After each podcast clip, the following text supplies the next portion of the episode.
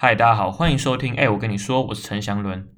今天呢，呃，有一点不太一样，就是想要跟大家来分享两个都是小故事的，那就比较没有这么多可能那种新闻类的啦，或者是法律的东西，大家看听一看，觉得如何？可能会比较不无聊一点啦。那，呃，事不宜迟，我马上就来进入我们第一个部分哦。好的，第一个部分呢是想跟大家介绍一下台北捷运，相信不少的听众呢是。呃，居住于台北，或是在台北念书，或者台北工作。那如果你在台北，呃，不管是什么原因在台北，多少都会有需要使用台北捷运的需求。这个台北捷运呢，也多多少少成为台北的印象与记忆。它从这个民国八十五年三月二十八日，全台湾第一条捷运线木栅线通车以来，呃，营运了非常久一段时间。那三月二十八日呢，也因此被定为捷运文化节。从八十五年到现在啊，目前成长呃到每日运量两百万人至三百万人左右。我这边这一个部分就想跟大家来介绍一下呃台北捷运的一些冷知识。那其实啊、呃、不知道的话也没有什么关系，所以嗯其实这集就是比较短一点啦。那首先第一个就是想跟大家分享一下，大家知道那个捷运的出口啊是怎么样子排列的吗？它是逆时针排列哦，那所以如如果你知道它是逆时针排列之后，再讲几号出口的时候，你可能会比较有方向感一点。那当然，如果你本来就没什么方向感，那相信呃，即便是知道了它是逆时针排列，也没有什么屁用了啊。但是有两个例外，一个是忠孝敦化，一个是台北车站，他们为了要配合这个呃地下街出口的关系，所以他们的排列方式就不跟一般的逆时针排列是一样的。那第二个部分呢，是这个出入口，大家知不知道这个这个捷运系统之中出入口最多的车站是哪一个？大家可以想想看哦，我一以前我会猜是台北车站，因为台北车站真的出口超级多。但是其实台北车站的那些那么多个出口，并不是它真正的出口，就是大部分其实是台北的车站那边的地下街的出口，所以。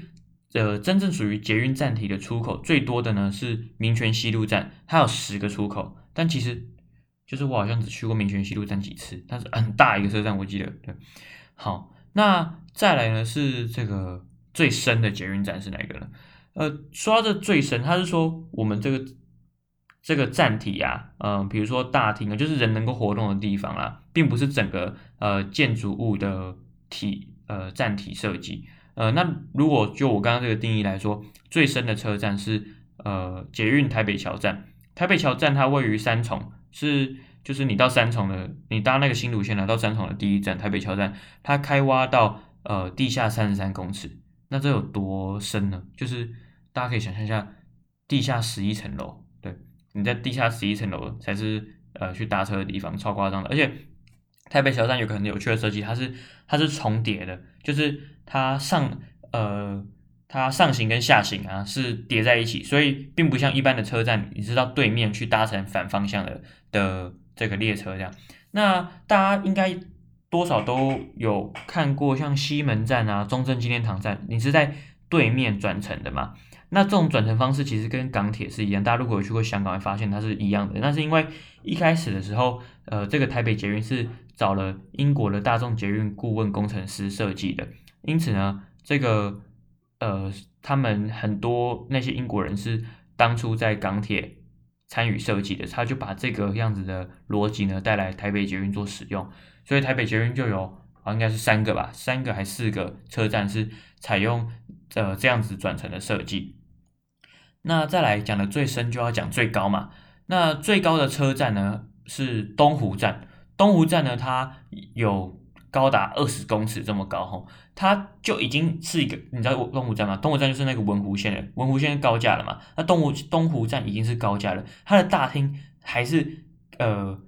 在更高的地方，反正这很难解释，就是反正它盖很高，二十公尺，二十公尺大概是六点五层楼高哦，所以呃这是算是蛮特别。那有人说呃小碧潭站好像也是算最高，但是应该是东湖站了，对。好，那再来呢，搭。搭捷运一定想搭，一定会搭到电扶梯嘛？有没有想过说，呃，这个最长的电扶梯啊，或最快的电扶梯是哪一座？那讲到这个电扶梯，就不得不提到忠孝复兴站。忠孝复兴站呢，它是呃台北捷运一开始就是历史最悠久的转乘站之一，因为它是介于这个文湖线跟板南线的交汇。那这两条路线算是比较早通车的，所以它也就是一开始就累积了庞大的运量。那也因为板南线在地下，然后文湖线在天上，因此呢，你要串联快速的串联他们两个，就是用电扶梯嘛。那大家又很急，所以呢，这个忠孝复兴站的电扶梯是全台北捷运最高、最长、最快的电扶梯。每次大家都会觉得有点有点恐怖，因为那个人实在多到不行，而且那个真的超快，然后呃超高的，大家就是有机会可以去看一下。那说到这个最高、最长、最快的电扶梯，就不得不提一下最特殊的电扶梯是什么？最特殊的电扶梯呢是这个捷运象山站，它的电扶梯是波浪形的，但是我相信很少人会搭到象山站，就是搭到象山站除了去爬象山，就是想不到有什么功能的。对，不过大家 有兴趣还是可以看一下，就是因为它为了缓解大家对于这种。呃，太长太陡的这种电扶梯的恐惧感，于是呢，他就把电扶梯设计为波浪形。那你这样搭一搭，搭到过中间呢，就会变成有点平缓，然后又再继续下去，这蛮特别的。OK，呃，除此之外呢，有一个很特别的捷运站，它是第一个，也是目前唯一一个与传统市场共构的捷运站，那也就是文湖线上面的西湖站。西湖站它那时候就在盖的时候，也同时把传统市场一起。就是做一个联合开发，所以西湖站它是可以直接通往传西湖的传统市场。嗯，那相信大家，嗯，应该也没去过吧？我想，对，呃，那还有个冷知识啊，是这个大家知道新北投支线嘛？新北投支线就一个站，新北投站，这其实是以前台铁淡水线的，也是新北有一个新北投支线，它是这样的设计。那当初在设计捷运的时候，是想说把淡水站跟新北投站都作为淡水线的呃发车站，就是等于淡水线会有两个发车站这样。但是由于这个捷运如果就是透过高架方式经过新北投地区的时候，居民表示会产生庞大的噪音，所以呢居民难以接受。那基于这个原因呢，呃就没办法设置嘛。可是也是。有一度就是想要测试看能不能成功，就是测试看看看从新北投发车就是能不能成功，因为有不少的民众说就是通勤的需求，所以还是有还是希望可以达成嘛。但是呢，当地的居民以什么样的方式回应呢？这是非常有趣的，大家可以想想看，台湾人会以什么样的方式回应？那没有错哦，就是当地的居民是以丢掷电视机的方式作为回应，对，就是把电视机丢到那个轨道，因为那个新北投支线是高架的嘛，所以他们就把这个做出一个这样丢掷电视机的举动，我认为也是非常具有台湾味的。嗯，那还有一个，诶，刚刚提到淡水线啊，大家不知道知不知道？就是以前呢，台铁其实是有淡水线，有新店线，对，呃，淡水线甚至营运到非常晚期，它才取消，但是也是在我出生前就取消了。它从台北车站，然后一路就是现在捷运线一模一样，几乎一模一样的方式，然后就是到达淡水，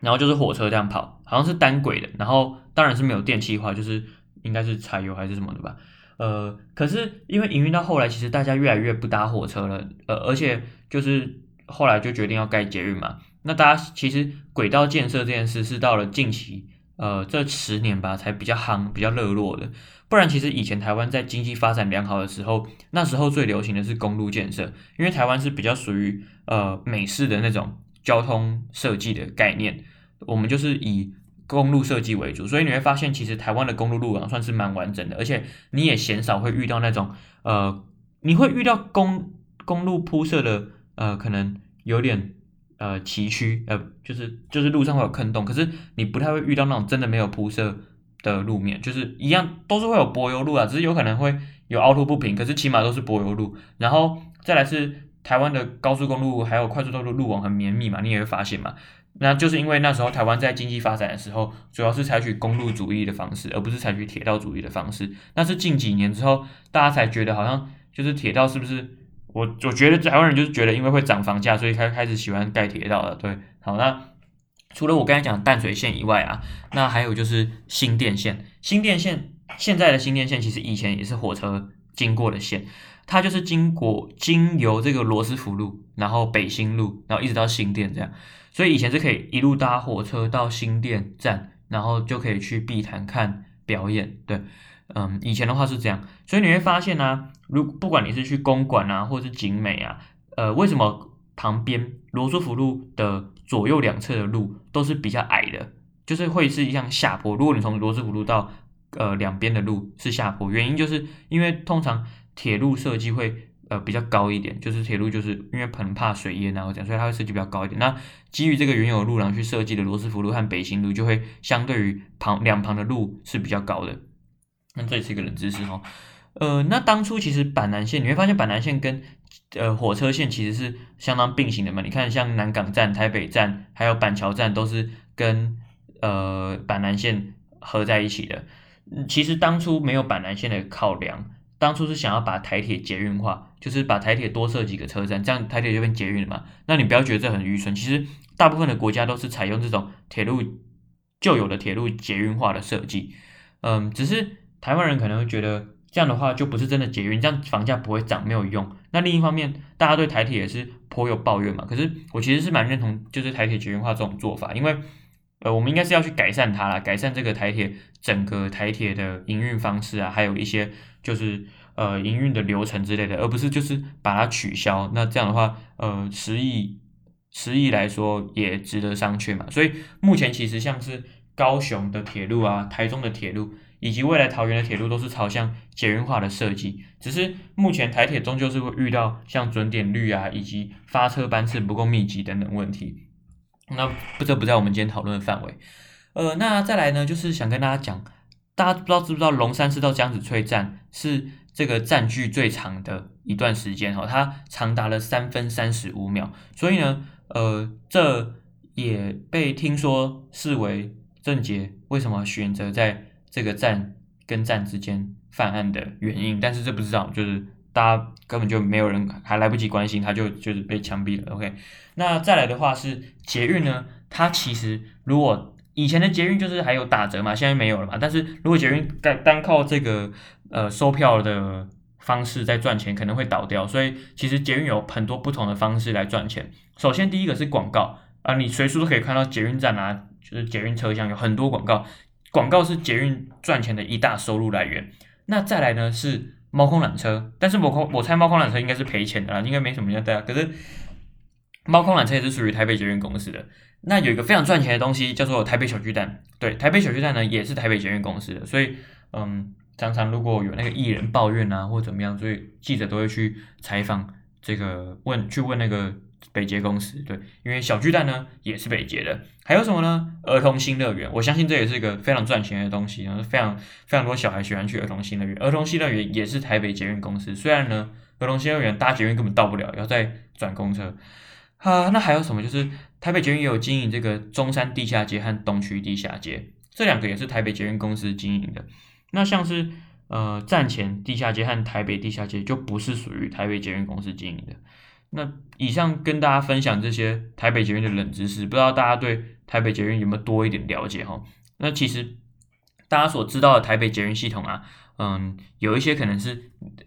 不是你想象中的台北捷运，就是像淡海轻轨啊，以及机场捷运啊，都不是属于台北捷运哦。就是像淡海轻轨，它是新北捷运公司的，对，就是它是他们是属于不同公司的。那像是桃园的呃机场捷运，它是属于桃园捷运公司。所以他们的就是站跟站之间，你一定是必须出站再进站。对，那像环状线的话，它虽然都在新北市境内，不过它是属于台北捷运公司的。那这就可以从你呃不用再出站进站，或者是你出站进站，它还是会合并计算票价中，你可以发现得到。因为环状线终究是希望它可以环进去台北市，所以嗯、就是归属上面就是有差别。那以后空通车的安坑轻轨啊，还有像。那个三莺线都是属于新北新北捷运公司的。OK，那嗯，这个呢就是关于大台北地区捷运的一些小知识，就是今天跟大家分享一下。嗯，大家以后搭捷运的时候可能会觉得蛮有趣的。好，那这个第一个部分呢就到这边。好，那我们紧接着呢马上来跟大家说一下这个台版巨城郡的故事。这个谁是巨城郡？不知道我这样标题写这样有没有真的吸引到大家进来？就是之前那个《爱的迫降》的男二啦，对，我想说大家真的知道他名字吗？但这不重点，就是你可能听完我跟你讲他的故事之后，你会觉得我根本就在硬凹，但是没有关系嘛，我只是想要希望你进来听一下嘛，所以嗯，大家听一看，他觉得如何？好，那这个人到底是谁呢？这个人是这个陈友豪，对，知名这个逃税大户陈友豪，大家不知道有没有听过他？哈，那你没有听过他没有关系，你起码一定知道这个八五大楼。如果你不知道八五大楼，那我也觉得你蛮夸张的。就是我们这个全台第二高楼八五大楼，坐落于高雄市的那个有一个高字型的大楼，它呢就是当初是由东帝士集团做建造的，非常气派的一个建筑。因为你也知道嘛，在八五大楼建造的时候，一零一还没诞生，所以呃，它可以说是一个台湾最具指标性的一个大楼之一。那我小时候其实是蛮常去高雄的，因为我是在高雄出生。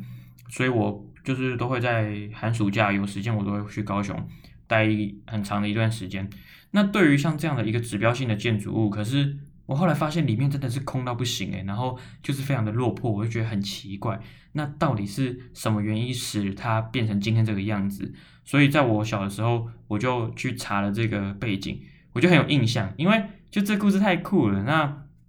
就是东帝是他老板叫陈友好。陈友豪呢，他是应该是台南人吧，就是他是台南一中毕业的，然后后来他以第一名的成绩考取了台大经济系，然后并且在台大经济系毕业之后，那他们家其实是做纺织的，所以他在退伍之后啊，他就回去这个家族企业，然后接掌了这个纤维厂。那在这个嗯民国七十二年的时候，七十二年，他创办了东地市建设，就进入到了这个房地产的产业。那也因为房地产的关系，他就跨足到了水泥啊，然后营造，然后就是很多这种领域。最后他还在这个台北新建金华酒店，对，金华酒店大家知道，就是在中山北那边，呃，金华酒店一楼有那个 Lady M，对，就是那间金华酒店，他新建的。后来就是他又多角化经营，就是朝这个石化业上游发展，就建立起了这个东帝士集团。那他很有钱的时候，他就还一度到美国啊、泰国等地投资，然后也试图在台湾推动了七星的计划。就七星就是相对于六星，那有七星就是石油、石油工业的计划。那他的呃政商关系哈是非常良好的。他曾经担任过国民党的中常委，然后熟识很多政治人物，就是像李登辉啊，他担任副总统的期间就和这个陈友豪就是很认识啦。甚至在他执政的时候呢。就透过了政商关系，呃，取得了取得了轻易的轻易的取得了贷款。后来因为陈友豪他投资失当，造成这个集团负债累累，那他本身还继续铤而走险，呃，就是因为他已经亏很多了嘛。那亏很多的人不会想说哦，那我就亏到这边就好，不会，他就想说他要去把它拼一波，把它冲回来，像梁金汉吉一样。那他那个时候就陆续涉入了东华开发掏空案，然后观塘工业区投资弊案。东兴大楼弊案等等，那这些弊案呢，其实后来他有被起诉了，只是就是他有想要，就是国家想要抓他，可是就是那后面我们再说嘛，对，OK。那在民国九十年的时候，他就宣布东力士集团解散，就是也已经真的是没办法了，他真的已经欠到不知道哪里去，然后他留下了六六百二十三亿新台币的债务留给台湾的银行，他的资产啊都遭到银行的拍卖。最后呢，他选择潜逃回潜逃去中国大陆，并且他持有这个美国护照，来往中国大陆和美国之间。那在这个民国九十二年的时候，他因为呃涉嫌挪用公司款项八亿八千万新台币八亿八千万，然后所以就呃以这个背信罪遭到通缉，成为通缉犯。他甚至是我国行政院公布十大通缉要犯中名列第六名的人了。那他后来呢，就取得了中国大陆的身份证，成为就是对岸的公民。他的就是我们台湾不是在通缉他嘛？他的追诉期啊，目前就一案一案的慢慢失效了，因为那些很久以前的事情了。就是最后啊，呃，剩下的东风东风案啊，他的通缉时效是到一百一十年。那今年几年？一百零九，对，所以就剩一年。最近好像就之前有那个新闻，我看到说，就是大家在讲说他剩一年会不会通气过了之后，他就会回来台湾了？因为他一直就想回来台湾，可是就是因为面对这个通气的追诉，所以他就不敢回来嘛。那在这个九十三年啊，总统选举的时候，就是陈水扁就用陈友豪潜逃到中国大陆这件事来攻击国民党，就是他的选举的对手。那陈友豪他那时候在美国啊，他召开记者会啊，就是说陈水扁啊也有收过他的政治献金啊，希望可以打击这个陈水扁的选情。那根据这个陈水扁的司机还有沈富雄的说法，就是民国八十三年到民国八十九年之间呢、陈友豪确实有提供政治献金给陈水扁，呃，多少钱呢？三千零六十万元。对，那他两度到陈水扁的家里，然后就是由这个陈水扁的太太吴淑珍，他接收六百万元，但是就是陈水扁他们夫妻就是否认这个指控嘛，所以就是我也不知道这到底真的假的，但是就是有这样的一个说法。那后来呢，就是在民国九十六年的三月十四号的时候，呃，我们就是有公布说欠一亿以上呆账的客户，那陈友豪的呆账金额为一亿四千七百八十四万元。对，他在台湾啊是这个呆账大王、欠税大户，但是呢，他在中国大陆却是缴税大户，就是他。在中中国大陆呢，就是继续经营他的石化帝国啊。他主要就是在他有一家公司叫做祥陆集团。那祥陆集团这名字听起来就知道是在厦门嘛，对，大家知道吗？就是厦门岛，好像叫陆岛的样子。对，就是他经营的就是类似那种台塑那种产业，就是石化产业。那祥陆集团呢，他那个时候呃在厦门的海沧有一个二甲苯化工厂，不是，你不要问我这是什么工厂，反正就是听起来就是知道这是石化工厂，就是传出有这个毒污染啊。然后那边的人啊，还上街抗议啊，然后而且这工厂还在一百零二年跟一百零四年两度发生爆炸，就是有过夸张的。对不对？那专家说这是个案，可是就是有人说他就是老板那么抠啊，不爆炸也很难啊，设计不良啊之类的。在这个一百零二年的时候，呃，法务部就跟民众说，我们有经过很很长期希望，呃，透过协商的管道啊，要求北京当局要就是把人交过来啊，但是陈友豪呢？他已经获得了中国大陆籍了，所以就是在我们两岸司法互助协议中有说到己己方人民不遣返这样的规定啊。虽然其实这个两岸司法互助协议根本就是有时候就是他们完全没有在理我们，但是这不是重点。呃，所以那基于这个原因啊，就是北京当局他也不愿意把陈友豪就是交回来。那目前呢，陈友豪他他在台湾的户籍也已经被注销了。嗯，那就是大家听到这个。这个人的故事就是很夸张嘛，他因为他为了要逃避呃台湾的追捕，所以呢他逃到了这个那个时候，那个是很久以前的事，就是应该是就是九十年嘛，九十年以前左右，那很久以前，那个时候其实就是算是呃中国大陆那个时候的实力并没有像现在这样子这么样子的强盛夸张，所以呃当时他选择到中国大陆，确实对他来说也是就是孤注一掷啊。所以我就是才会跟你下这个标题，不知道大家有没有引起大家兴趣？那其实不只是八五大楼哈，大家对于这个东帝士的了解，我不知道大家有没有呃常常会经过中和的时候看到一个很丑、很丑、很丑的一个很高的社区，就是有好几栋连在一起，然后像山一样，然后是呃粉色的建筑物的外观，那个呢叫做摩天东帝士，是中和当地的地标，很高的一个摩天大楼。可是我真的觉得长超丑，真的超丑，我真不懂哎。然后再来是那个。